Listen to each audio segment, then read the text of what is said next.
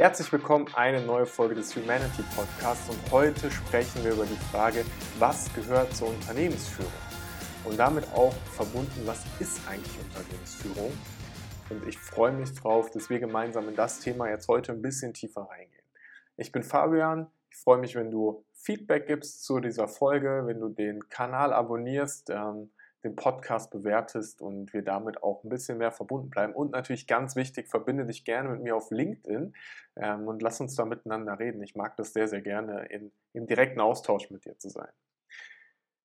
In den letzten Folgen haben wir uns ja immer wieder mit dem Thema Leadership beschäftigt und ein Aspekt davon, beziehungsweise eine anderer Frame, ein anderer Rahmen davon ist das Thema Unternehmensführung. Und da möchte ich heute ein bisschen stärker reingehen, weil mir das in letzter Zeit immer mehr auffällt. Zum einen, wie viel Spaß mir das Thema macht und zum anderen, wie relevant das Thema ist.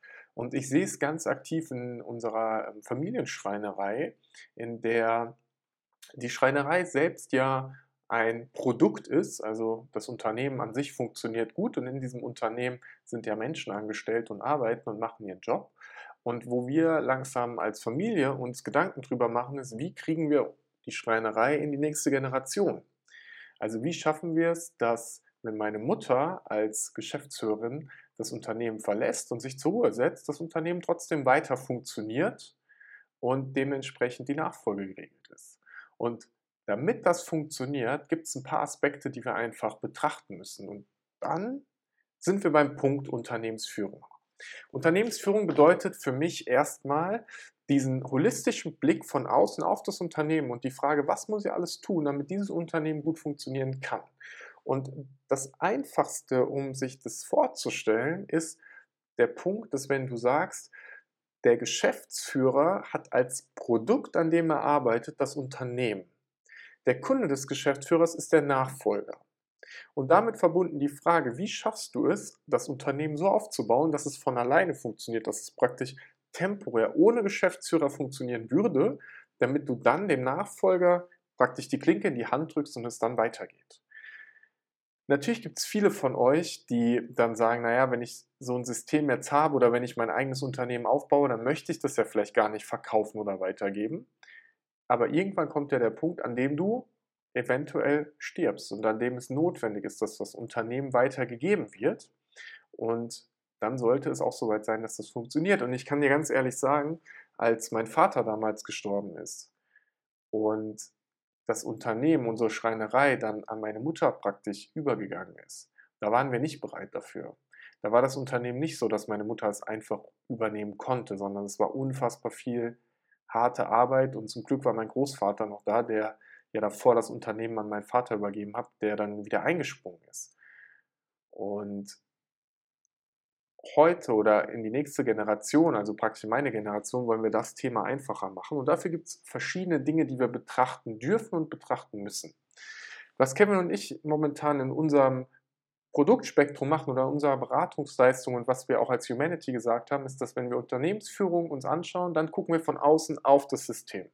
Dann gucken wir auf das Unternehmen und überlegen aus der Vogelperspektive, was sind die Dinge, die in diesem System verändert werden müssten, damit es besser funktioniert. Wo ist Unklarheit? Wo gibt es Konflikte? Wo gibt es was, was wir verbessern können? Und wenn wir dann das Ganze verbinden mit, unserer, unserem Kern, mit unserer Heimat, mit der IT, dann natürlich die Frage, wie schaffen wir es, dass wir digitale Möglichkeiten so nutzen, dass im System die Dinge gut funktionieren. Und das ist nichts, was du klar trennen kannst voneinander. Das sind Dinge, die immer integriert miteinander funktionieren. Und im Kern haben wir natürlich den Menschen und ganz, ganz viele Menschen, die miteinander gemeinsam etwas schaffen.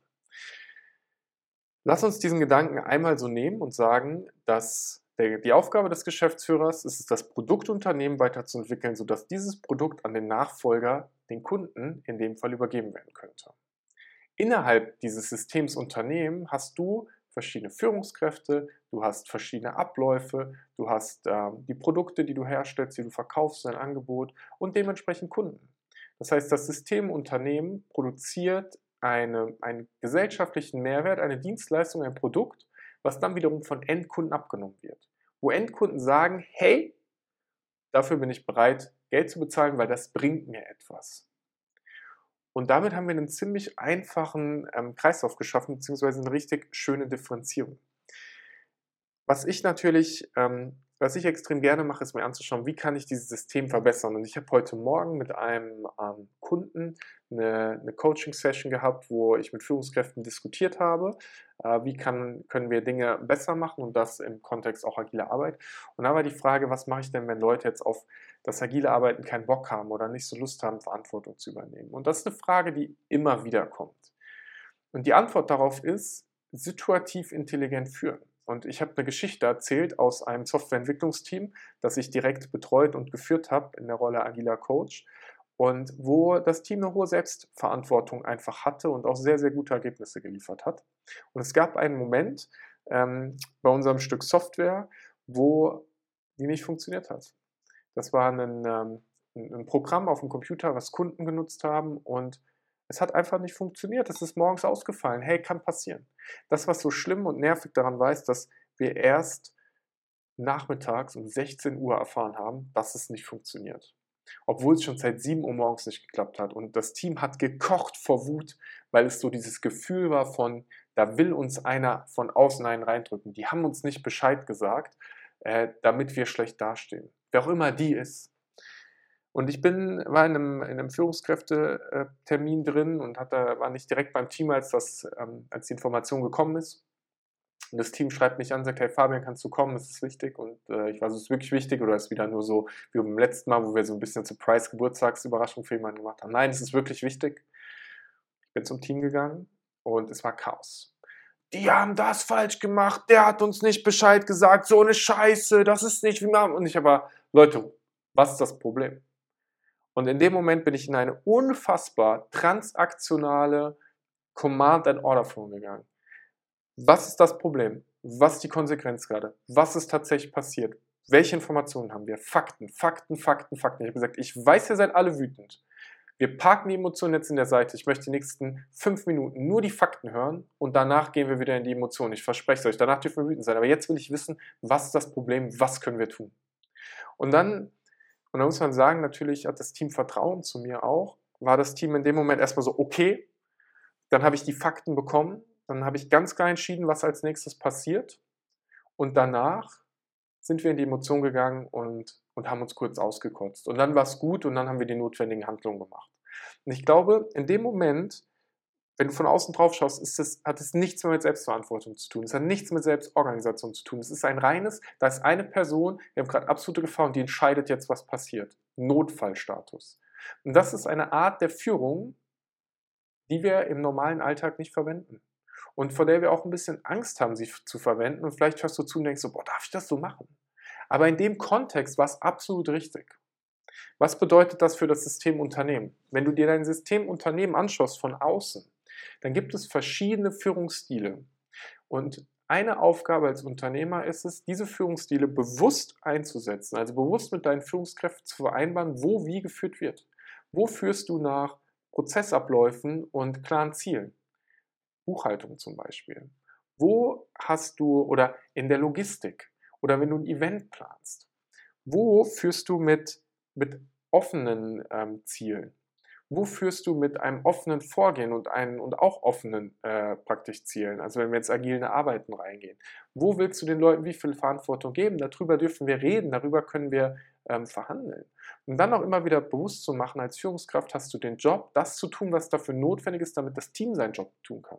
Also situativ deine Führung einfach anzupassen. Unternehmensführung bedeutet, klarzumachen, welche Führungsstile existieren überhaupt, deine Führungskräfte in diesen Stilen auszubilden und ihnen die Möglichkeit geben, situativ den richtigen Stil anzuwenden. In dem Rahmen, den du setzt.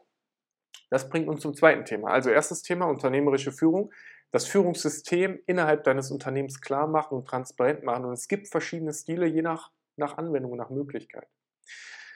Das zweite Thema, den Rahmen halten eine Vision schaffen, die das Unternehmen antreibt. Etwas, wo Leute inspiriert von sind, wo sie Lust haben, Teil davon zu sein. Und da haben wir heute auch drüber gesprochen. Und da hieß es äh, in diesem Führungskräfte-Meeting. Und da war die Frage, was passiert, wenn die Vision zu groß ist, wenn die Leute sie nicht greifen können? Genau dann ist es richtig. Genau dann ist es eine Vision. Eine Vision muss nicht greifbar sein. Eine Vision kann über Generationen gehen. Eine Vision darf groß sein. Dann machst du sie klar. Dann sagst du, ich mag das Wort aus dem amerikanischen Big, Hairy, Audacious Goal. Dann machst du ein zielklar auf zehn Jahre, was greifbar und messbar ist. Wir haben zum Beispiel als Ziel gesetzt, dass wir bis 2035 10.000 Kunden dabei geholfen haben, ein mitarbeiterzentriertes, wirtschaftlich zukunftsfähiges Unternehmen zu entwickeln. Mitarbeiterzentriert, Fokus auf den Menschen, wirtschaftlich zukunftsfähig. Wir wollen Arbeitsplätze sichern. Mit unserem Job wollen wir dafür sorgen, dass in der Zukunft die Unternehmen da draußen existieren, dass Digitalisierung nichts mehr ist, von dem du Angst hast. Und jetzt kannst du natürlich sagen, boah, aber da ist ja fehlt die Kundenzentrierung. Und dann sage ich, als Führungskraft, als Unternehmer ist mein Job nicht der Kunde. Mein Job ist das System Unternehmen. Darin sind Führungskräfte, die kümmern sich um ihre Mitarbeitenden. Die Mitarbeitenden kümmern sich um die Kunden. Meine Meinung, lass uns gerne darüber diskutieren, bin ich immer bereit zu. Aber als Führungskraft hast du die Verantwortung für dein Team. Du bist dafür zuständig, dass die den besten Job machen können. Diesen Rahmen zu setzen, klare Ziele zu setzen und dann zu sagen, wir haben so ein Zehn-Jahres-Ziel und dann zu überlegen, okay, was machen wir die nächsten drei Jahre, um in diese Richtung zu laufen und dann zu überlegen, was machen wir in den nächsten drei Monaten konkret.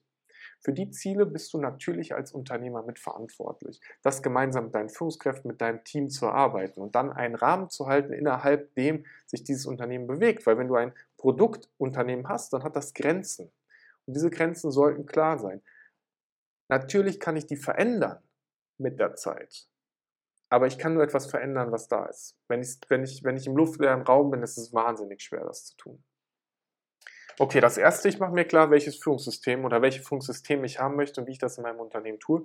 Das zweite, ich setze den Rahmen mit der Strategie, mit den Zielen. Und danach,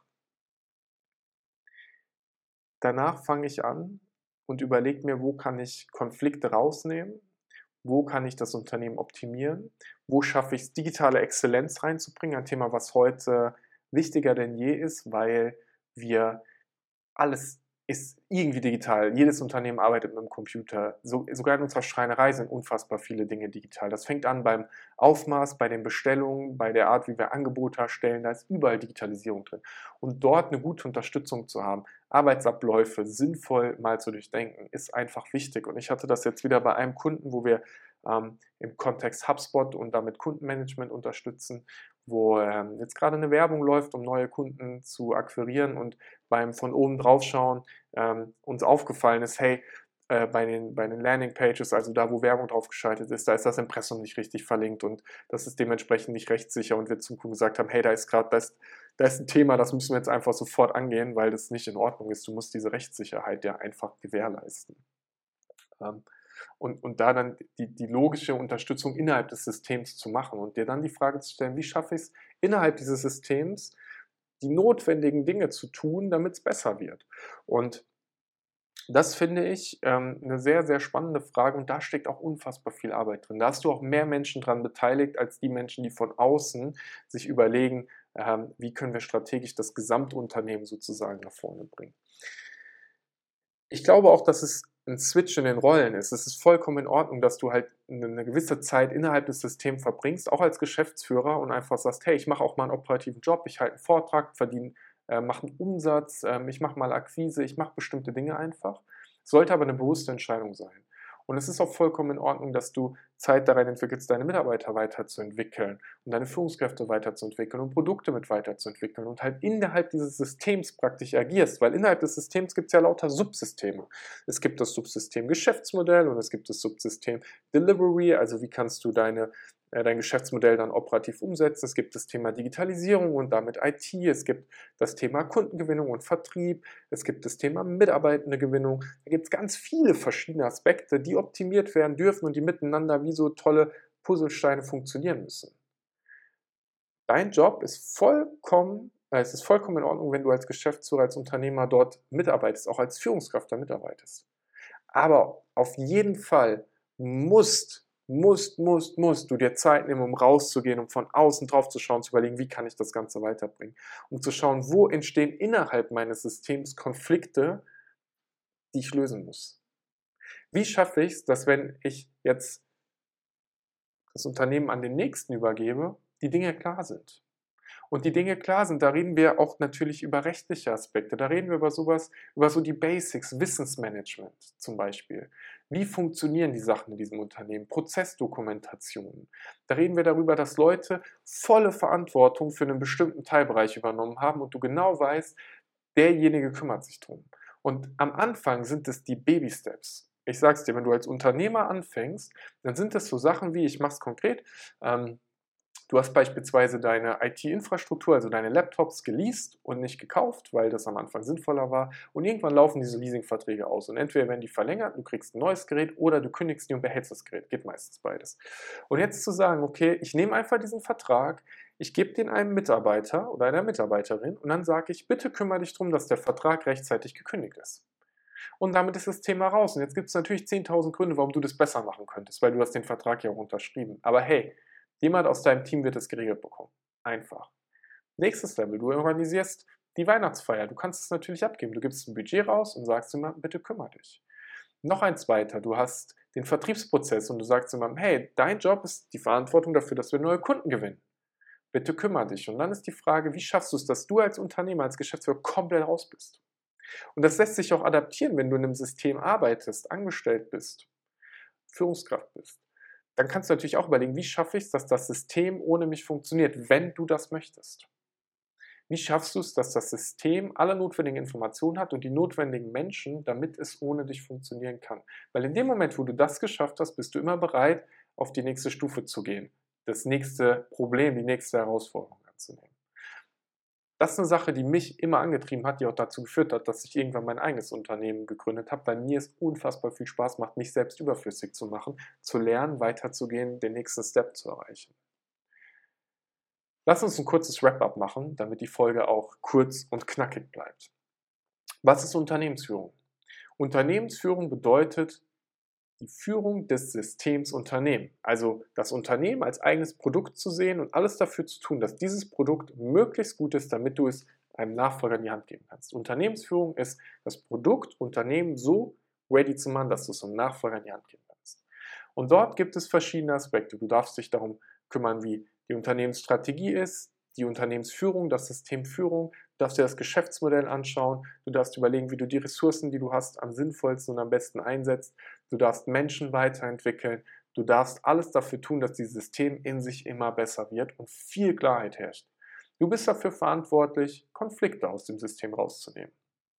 Und innerhalb des Systems gibt es dann ganz viele Aufgaben, die gebraucht werden. Zum Beispiel muss der Rahmen gehalten werden. Und dein Job ist, den Rahmen zu setzen und dafür zu sorgen, dass der Rahmen gelebt wird. Werte, Strategie, Vision.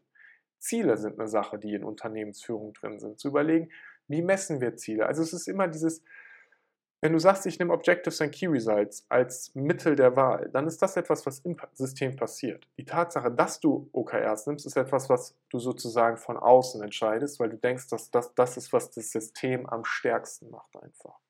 Und diese Frage, was kann das System brauchen, damit es besser funktioniert, damit es stärker wird, damit es klarer wird, dass es ein System ist, was in sich so gut funktioniert, dass du als Unternehmer auf einmal was geschaffen hast, was ohne dich funktioniert und auf einmal hast du die Freiheit, das zu tun, worauf du Lust hast und deine Zeit in Wachstum zu investieren, in neue Möglichkeiten zu investieren, in Menschen zu investieren. Und dann fängt es an, tatsächlich richtig Spaß zu machen und cool zu werden. Und ich finde, das ist eine Sache, wenn ich mit sehr erfahrenen Unternehmern rede, die ich immer wieder genieße, dass äh, die irgendwie anfangen zurückzugeben, ihr Wissen zu teilen, sich sozial engagieren und tatsächlich mit ihrer Zeit ähm, und ihrem Wissen was sehr, sehr Wertvolles anfangen. Und wenn sie dann eine Idee haben, ihr Unternehmen nutzen, um diese Idee einfach in der Realität umzusetzen und wieder einen gesellschaftlichen Mehrwert zu bringen. Wenn dir die Folge gefallen hat, dann lass gerne ein Abo da, kommentier gerne, gerne eine Bewertung und ich freue mich, wenn du dich auf LinkedIn mit mir verknüpfst und dann werden wir uns dort sehen und sonst zur nächsten Folge wieder hören. Egal wo du gerade bist, wünsche dir einen unfassbar guten Tag und bis bald.